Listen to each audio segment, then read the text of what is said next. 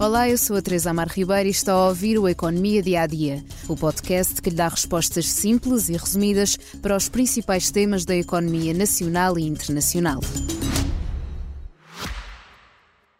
Já visitou hoje o BPI Expresso Imobiliário? Agora pode calcular o valor da sua propriedade e guardar a documentação da sua casa e do recheio numa nova área pessoal única no mercado. E ainda ficar a saber quanto pode pagar por uma casa localizá-la com uma pesquisa por polígonos e conhecer as soluções de crédito habitação BPI. BPI Expresso Imobiliário.pt Quem compra e quem vende na mesma página.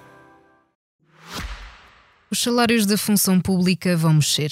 Os mais baixos ganham poder de compra, mas grande parte dos funcionários acaba por perder. Falando em percentagens, os aumentos podem ser de 3 a 6,8% mas há salários que podem perder até 7,8%, tudo isto já no próximo ano. Nos aumentos há ainda uma garantia: quem for aumentado irá receber no mínimo 52,63 euros brutos mensais. Somando os anteriores aumentos e a reestruturação das carreiras, os profissionais vão alcançar no próximo ano ganhos reais face a 2021, antes da escalada da inflação. Falamos de profissões como assistentes operacionais, por exemplo, os auxiliares de ação educativa ou os motoristas, mas também de assistentes técnicos ou os mais novos polícias de segurança pública ou Guarda Nacional Republicana. Mas, como dissemos, esta realidade não é igual para todos os trabalhadores.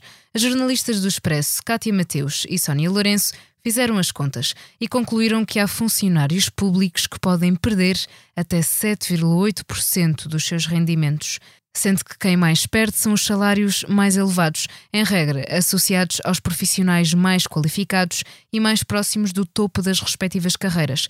Falamos, por exemplo, de enfermeiros, docentes universitários, professores do ensino básico e secundário, médicos e oficiais da GNR e da PSP. Tudo somado, há grandes disparidades na variação dos salários entre as várias carreiras e posições remuneratórias dos funcionários públicos.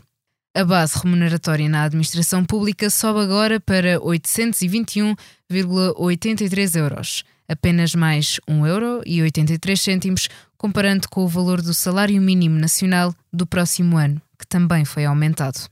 São as novidades económicas de hoje. Ainda o convido a ouvir o podcast de Viva Voz, de Miguel Sousa Tavares. Perante o horror, não há maneira de pôr vírgulas na condenação. O OE, demasiado otimista. E o 25 de novembro, Soares estaria aos saltos. Obrigada por estar desse lado. Se tem questões ou dúvidas que gostaria de ver explicadas no Economia Dia a Dia, envie um e-mail para tearribeira.express.empresa.pt. Voltamos amanhã com mais novidades económicas.